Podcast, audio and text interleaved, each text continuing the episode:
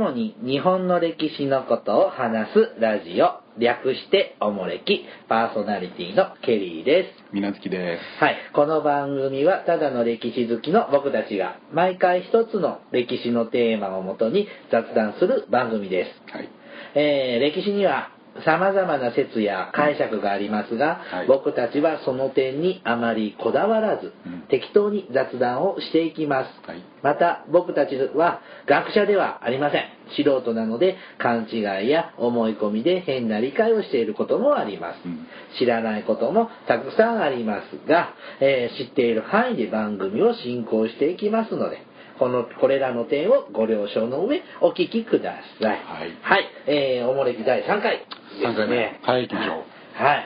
さあ今、えー、と収録してるのも今ちょうど大暑の時期で一番暑い時期。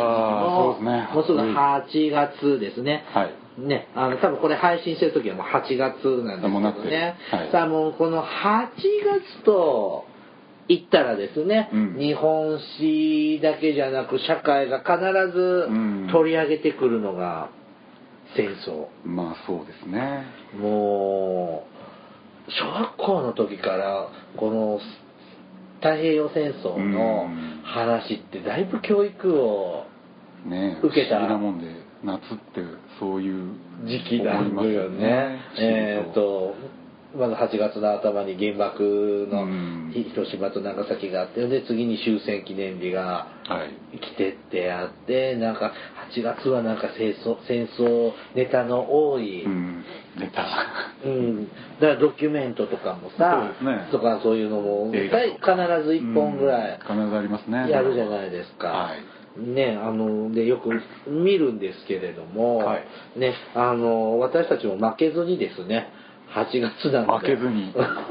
どれに？あのいろんな、うん。あの国営放送に負けないように。国営放送に負けないように。怖い あのちょっと戦争絡みのはい。ネタで今回は行こうかなって思いますけど,、なるほあの本当にさっきも言ったけど小学校の時からこう国語の授業でよく戦争の時代を舞台にした必ずありましたねじゃないですか、水無月さん覚えてる習ったので覚えてるものあります？なんだろうね、まあ、ベタならなんだかわいそうな像そうあのご飯あげないやつですよね。そうそうそう。そうあと何かあったかな？うさぎの目とか。うさぎの目。あれ違ったかな。うん、僕ねそのかわいそうな像うが、ん、まあまあ。一番最初になんか習った印象が。そうそう小学校2年とか。ね低学年の時ですよね、うん。そうそう。で3年生の時に僕習ったのが「はい。おこり地蔵」つってあー。原爆の話？なんかうんうん。うんもうすんごい原爆ってすごいんだぜ怖いんだぜってもう特集のようになんか国語の授業ではいはいはい。物語入る前にはいはいはい。習ってで写真集とかあるじゃないですか。ありましたね。であの真っ黒焦げになったのとかはいはいはいはい。こうもう大やけどでただれてるのとか、煙でねあります遺体が山積みになってるのとかずっと授業中見せられて、ね。結構トラウマ怖かった。まあね良かったのか悪かったのか、あ、忘れられない。られないあの時期にああいうことをやるっていうのは、習ってって思ってね。であの広島のねはい。あの原爆資料館ってあるじゃないですか。ね。行ったことあるんですよ、うん。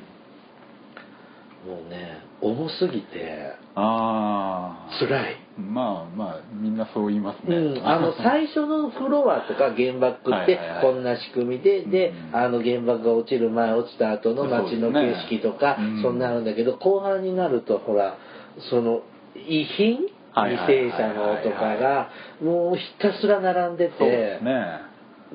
もうお腹いっぱいすぎてまああのごめんってか人形で大体とどめ刺されるってみんな言いますね、あれなかったな。でねその後また長崎にも行ったこともあるんだけど、はい。もう資料館行かんかった。ああもうもうねあのど勉強のためには見るべきなんだとは分かるんだけど、もう重いから、まあ、長崎比較的こじんまりしてますけど、あそうなんです。か広島に比べれば、本当で爆心地の上立った時はちょっと分かんないけどゾーッと。うんどっちの？長崎。のあ長崎。はい。はいはいうんちょっとゾーッと象のはい。ね平和の。うんほわーんとかね思ったりするんですが今日は原爆の話じゃないんです、はい。あのね僕のね祖父。おじさん。はい、はい。今ねアルツハイマー型認知症。でもう末期症状までいってる状態で。あそうなんですか。もう赤ちゃん状態に戻っちゃってるような状態なんです、はい。でこの間ちょっと体調崩して、はい。もうお医者様からはね、うん。いつ死んでもおかしくないよと言われてる状態だったんだけど、うん。復活しました、おう。ん、で今は、まあ、ちょっと老人ホームにで暮らしてるんですけども、はいはい今は元気らしいです。でそのね、祖父もね、はい。あの太平洋戦争の時はい。台湾にいたんです、台湾。うん。で多分ねこれボケ始める頃うん。に、はい。その頃の思い出をうん綴った手記があるんですよ。あー。ほんとね、短いんです、はいはいはい。20ページ程度のものなんですけども、はいはい。あの僕はね僕のおじいちゃんとおばあちゃんは、うん。あの僕僕の親が若い時に離婚してましてねでで僕はおばあちゃんの方に引き取られた子の子供なんですよ、だからおじいちゃんは血のつながり的にはおじいちゃんなんだけども、うんはいはいはいはい。ちょっと。よその人っぽいとこもあるんです、うん。だけどね僕のおじいちゃんとおばあちゃん学校の先生やってましてで僕の祖父はですね僕の小学校の、うん。僕が小学生だった時の僕の小行ってる小学校の校長先生だったんですよ。うん。ややこしい。ややこしい。おじいちゃんって呼んでいいのか校長先生って呼ばなきゃいけないのかっていう人前呼びなさいっていうのがありまして。ほ、う。ん、でよくほら小学校の時で集会で校長先生とか教頭先生のよくわかんない話聞かされませんでした、まあまあですね。朝礼とかね。うん。で儀式とか。うん。全然覚えてないんですけども、うんあの戦争ネタはねいくつかちょっと印象に残ってて。でおじいちゃんはもうすぐ死んじゃうと思うので、うん。遅かれ早かれもう迎えは来るのでちょっとねそのおじいちゃんのねこう思い出をネタにですねちょっと戦争話をしようかなとうん。思います、でねあの僕の祖父は、えー、と台当時台湾台湾。今も当時も今も台湾だね、うんまあまあ。当時は日本だったわけじゃないですか、うんまあまあ日本でまあ植民地ですうん。ねはい。でえっ、と台北の師範学校に進学したんです、うん。というのもなぜかというとうちのおじいちゃんってねもともとねはい。あの国鉄マン鉄道員になりたかったんですって。あなりたかった。うん。であの就職試験受けたんだけど、うん。あの当時僕の田舎は途中までしか線路が来てなくって、はい。い、わゆる未成線ってやつね。ああだからその先は、うん。なかなか当時の技術では作るの大変で、うんあの SL で終点まで来てそこからはい。国鉄バス。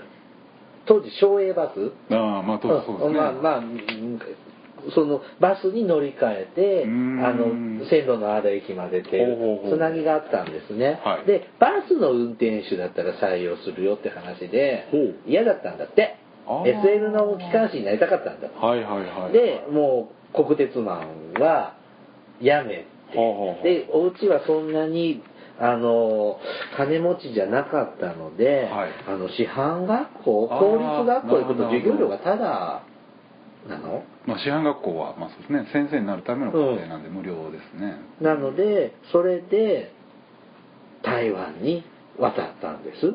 うん。でそこで、えー、と昭和19年のうん。3月に卒業して、ほう。で昭昭和19年度ですね、えー、と台湾の最南端はい。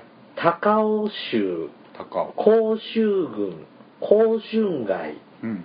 街って町ね、はい。の甲春小学校。甲春ってとこ。うんろの小学校の先生で赴任したそうです、ほうでえっ、とその後これ昭和19年でしょ、はい。でその後間もなくですね召集されてうん。まああのその台湾の南部の基地でうん働いてたっていうの兵隊さんしてたの、はい。何？二等兵とか、うん。よなんか武器を運ぶぐらいしかしてなかったらしいですよ。あそうなんですか。うん。うん。バンバンバン撃ったりはしなかったみたいです。うん。うん、でそうこうしていたらですねえーっと8月15日をははは昭和20年8月15日を迎えましたと、ほう。ん、そこからの話、うんでをちょっとしたいなと思います。でえーっと8ちょっとおじいちゃんのこの文を読んでみましょうかね、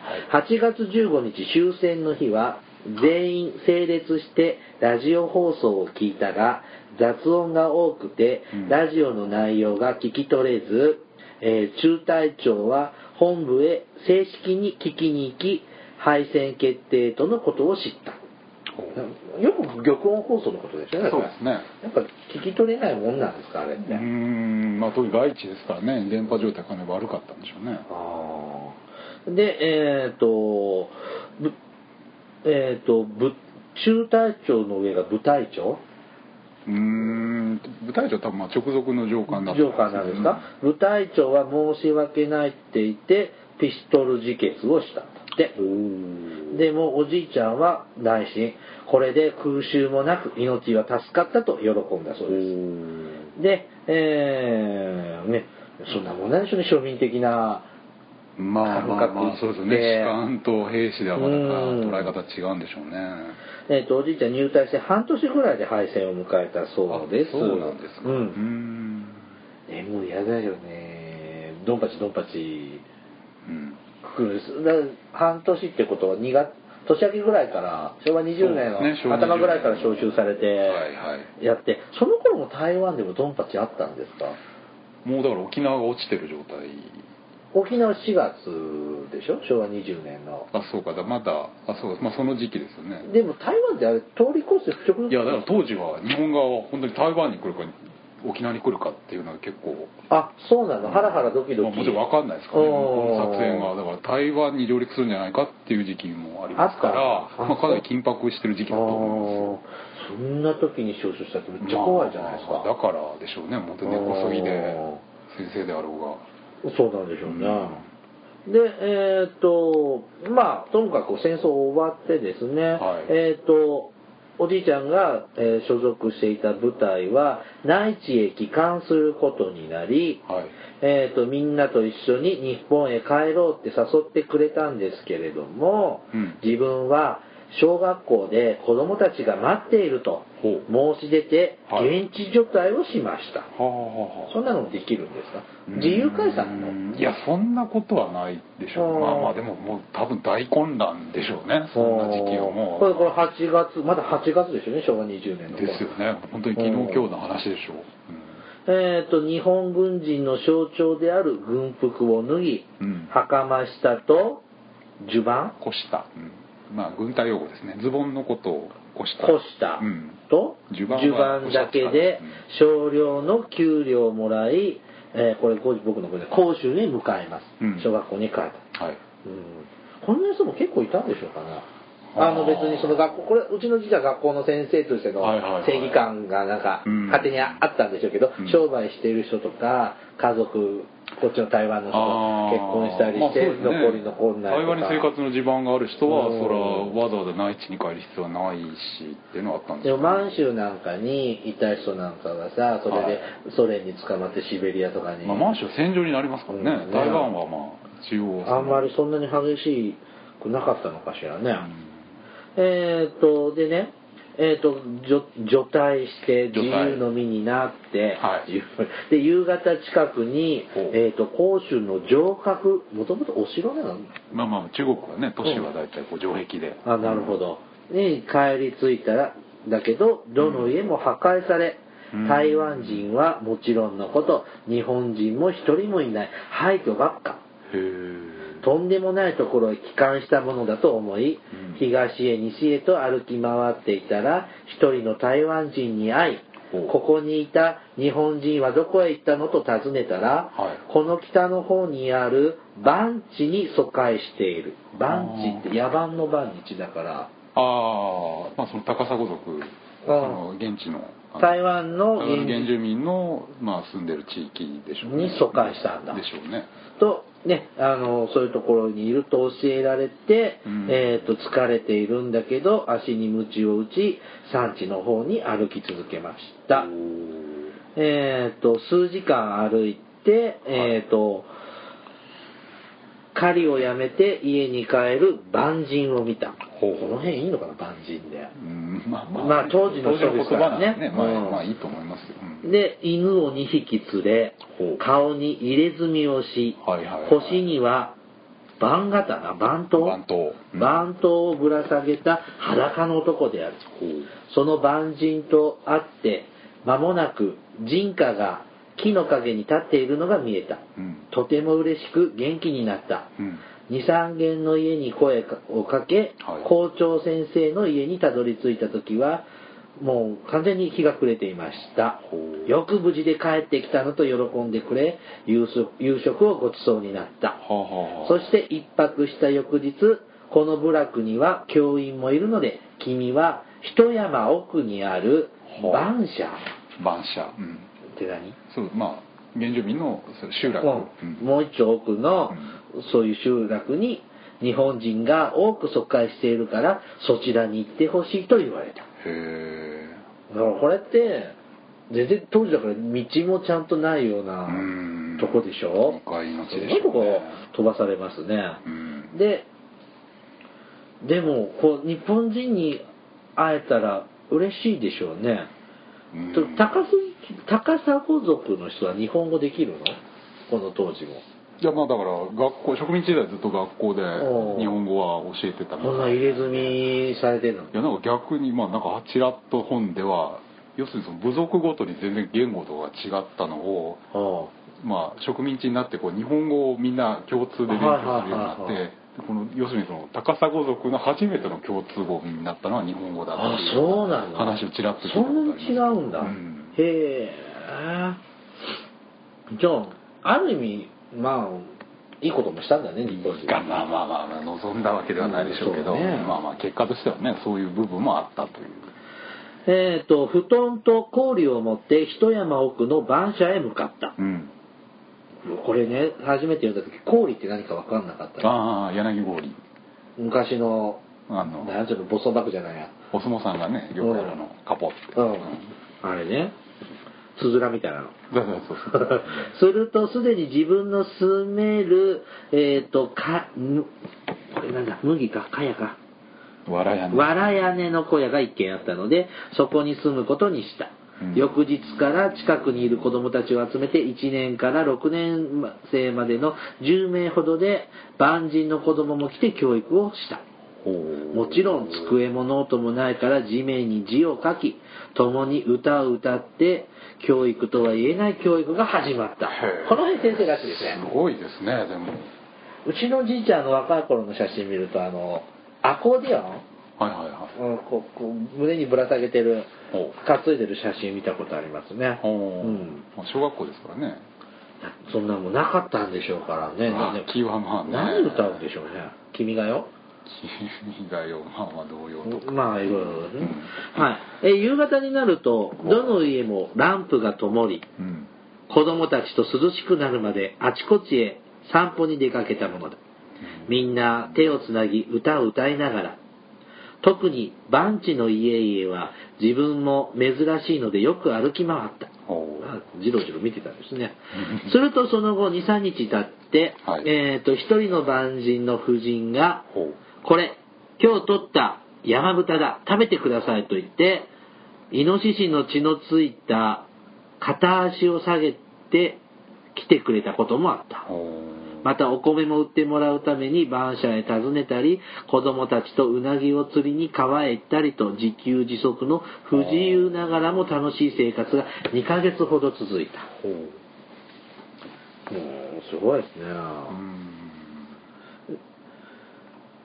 えーとまあ、こういう生活をやっていたらですね、はい。えーと間もなく日本人は元の甲州に帰るという連絡があり、はい。トラックに荷物を積んで元の甲州の町に帰ったそうです。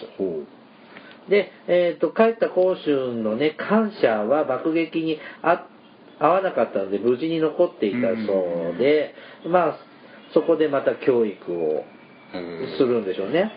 で、えー、昭和21年になると日本人の引き上げが始まった。うん、ってことなんですね。えっ、ー、と、ちなみに台湾からの、えっ、ー、と、引き上げ者数は47万9544人。うん。細かい。うん、一応資料的に48万人。ざっくり。うん、はい。こんなにいるのね。これちょっとちなみにね、ちなみにですね、あ、電話終わりました？終わりました。はいはいはい。すいません。さあさあ、あの、まあ、引き上げに入っていくんですけども、はい。あの、ねうんはい、ちなみに、まあ、さっきも言ったように、台湾はおよそ48万人。8万人。他にね、ちなみに中国からはね、こう引き上げ者、福音者、福音兵っていうのが154万人。はい。朝鮮は92万人。うん。満州は104万人。ほう。えー、カラフト29万人。うん。ねえー、っとあと東南アジア71万人とか、まあ、思うと数百万人の人が。大移動ですね。ね大移動一度に全員移動したわけじゃないんでしょうけど、ね、まあまあかなり長いですよね。ねあのやっぱ大変な思いをして帰ってきたけどやっぱ満州の人とかシベリア抑留のとかはよく聞くけど、まあまあいろいろあるね。いろいろあったんでしょうけどね、はい、ちなみにうちのじいちゃんは台湾なんですが、はい、えっ、ー、と日本人は布団布団袋1個氷1個。現金3ごめんなさい現金1000円。のみの3条件のみで持ち帰ることができた。こんだけだったそうですね。だって今の1000円とね当時の1000円じゃ。そうですね。2000円あればちょっとした家が建つっていうような時代。まあまあそうですか。なり戦後はインフレが激しいですよね、うん、分かんないですよね、うん、でえー、っとまあおじいちゃんはですね1ヶ月75円の給料。そうか1ヶ月75円の給料で1000円って言ったら、ね、結構ですよね、うん、えー、っと75円の給料の中少しずつ農業界へ貯金をしていたが、農業界って今の農協のことだそうです。えー、終戦とともに農業界も閉鎖され、戦争国債も持っていたが現金化できず、結局1000円の額に満たないものしかお金は持っていかなかった。持って帰れなかった。で、また、衣類も下着も入れて、も、えっ、ー、と、氷半分にもならなかった。大した量は、ね、持ち帰れるものがなかったんですね。で、えー、っと、うん、なんだろう、えー、っと、衣類をたくさん持っている人は氷に入らないとそれを普段着にして、まあ、着た、着て帰っちゃうね。ね。うん。はいはい、で、急に日本人の和服姿が増え、はあはあ、みんな美しい着,、ま、着物を着出したのが覚えてる。いいやつをね、持って帰ろう。また1000円以上のお金を持っていた人は、被告の記者が鉄橋に差し掛かると現金の札を窓から撒いたものだ。全く異様な光景を見せつけられたが、ね、自分であれば知人の台湾人に別れの挨拶としてあげたら喜んだであろうにと思った次第である。なんで鉄橋に差し掛かると時に川に海にばらまくって、まあまあ、どっちみち没収されるからってまあそうでしょうね。持っていけないんならもういいやって感じですかね。はい。でえー、っと独身の若い自分たちは荷物の運搬や積みに積み下ろしなどを手伝って、うん、昭和21年3月24日、広島県大竹港に一般引き上げ者として帰ってきた。なるほど。どこ？大竹港って。大竹はあの辺ですよ。三原とかあの辺なんだっけ。呉線とかの辺じゃないあ呉とか。じゃ広島市より東側？あ違うかな。大竹はどっちかな。岩国か。岩国の近くかな。あ岩国の近くだったら、はい、広島市より西側ですよね、うん、えー、っと港全部決まってるんですよ、まあ、なんで大竹検疫を受けないと。ほら海外から来たから、病気とかあなんか粉粉いっぱい巻かれてる。検疫受けないといけないんでどこでもいいってわけじゃないんで一応いくつか指定の港があったみたいですね。大竹ってよくありますね引き上げ者が。あそうなんですか、うん、なんていうのこう大陸から帰ってくるとなんか舞鶴まあ舞鶴とまあまあ向こう日本海側ですよね、うん、でも結構広島も本当九州ぐらいで降りれたら楽だったのにね。で大竹もともとその陸軍の福員兵なんかが帰ってきた時の検疫を受ける施設があったみたいですねでそれをまあそのままなるほど。施設がねいるから。おじいちゃんはこの時は一般人として。そうですね。ところでよく福員兵って言うじゃない、はいはいはい、福員兵って、あれ何？どういう意味なの？何にい戦復活するって字書いてあるじゃないまあ、まあ、だから軍人から民間人に戻るっていうことです、ね、が福音福音っていうのは要するにその民間に戻ることを福音って言うんですね。うん。なんか字変じゃんなんか。なんか除隊とかさそんなのいいような気がするんだけどまあ、まあ福音で来てるだから福音ですね。まあまあそうですねはい、えー、大竹港近くに引き上げ車用の長屋に、うん、えーと、2日ばかり手続きや予防注射などをするためにとどまった、え胸に海外引き上げ車証明を貼り付けられて汽車に乗った。それそれでいわゆるタダで買えるやつ、ね、パスポートみたいな、無料で行けるんですね、うん、これこの手続きとか予防注射とかするのね、うん、お帰りってしてこういろんな手続きするのはこれ日本人が対応してくれるの？もちろんもちろん、うん、もその辺はアメリカ産じゃないんだ。そうですね。陸軍省と海軍省っていうのはそのまま福音省っていうのに戦後改編されてそういう福音省の受け入れもやってるんでまあ、そういう人でしょうね。えー、汽車に乗って、えー、帰るんです。うん、で、えっ、ー、と、まあ、僕らは広島県より東側が地元なので、うん、そっち向かって、どう山陽線なのかな？そうですね。通って帰るんです。で、広島の近くも通ったが、えー、原爆跡はきちんと見ることもなく、大阪まで出てきて、えっ、ー、と、他いろんなローカル線を経てですね、地元にたどり着くと。たどり着いた。うん。で、えっ、ー、と、地元の駅に着いて、リュックサックを背負い、うん、えー、駅、役、駅、駅、あ、これ駅だな、僕字が間違ってる、うん、駅から直行したのは自宅じゃなく神社だったそうですね。あ、お社に。はい。無事の帰りを神に祈り、で自分の家に向かったそうです。なんで家族に会ってこう喜んで迎えてくれたよと。いうそうですね。で、そのおじいちゃんのお母ちゃんはですね、あの終戦後何回か台湾の方に無事でいるか電報を打ったが、はい、えー、受け取りに不在で届かなかったそうですよ。でそれは、えーと、ちょっと晩舎の方で山奥で、はいはいはい、あの疎開生活をしていた時だったからみたい、うん、でもそんな時でもこの戦後のあのドタバタ期でもちゃんと電報ってそう、ね、届くもんなんだね。ね。うん、うんと思いましたよね。うん。なるほど。すごい体験、ね、やっぱこういうのっていうのはその時代の生きたい人がじゃないと体験しないし苦労も僕たちはこういう聞いて想像するしかないですよね。いや。その後ねおじいちゃんはですねえっ、ー、とまあちょっとしばらく間があったんですけど教員でまた働き出して定年退職まで。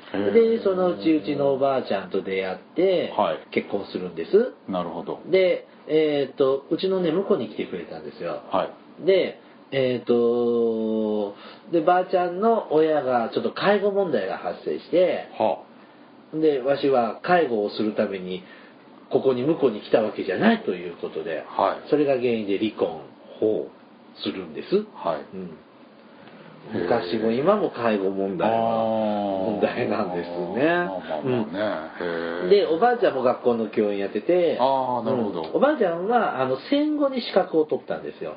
だからちょうど第一次ベビーブームが起こるでしょ、はい、そうすると子供が先生も足りない,、子供は多いってことで先生が足りないからその即席で作ったんだよね。大量採用されるんですね。うん、あの、うん、そこから始まって行ってて、でおじいちゃんもおばあちゃんたちも今や共済年金でバリバリもらってるのよ。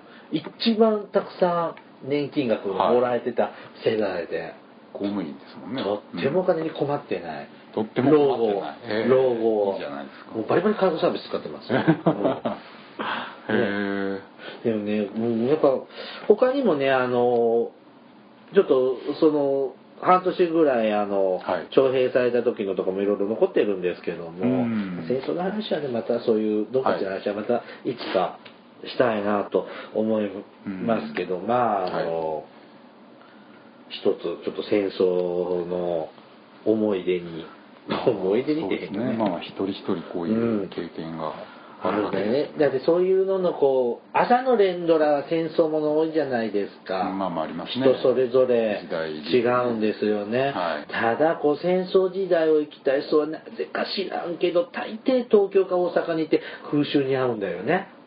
ああドラマのもう行くなよって、そんな時にっていつも思うんですけどね。ああはいまあだからドラマなんだけど、うん。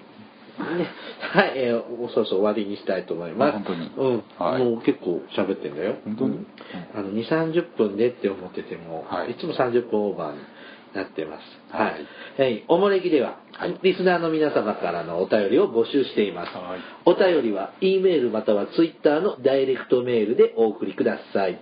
メールアドレスは、おもれき2013アットマーク Gmail.com。綴りはですね、omoreki2013 アットマーク gmail.com です。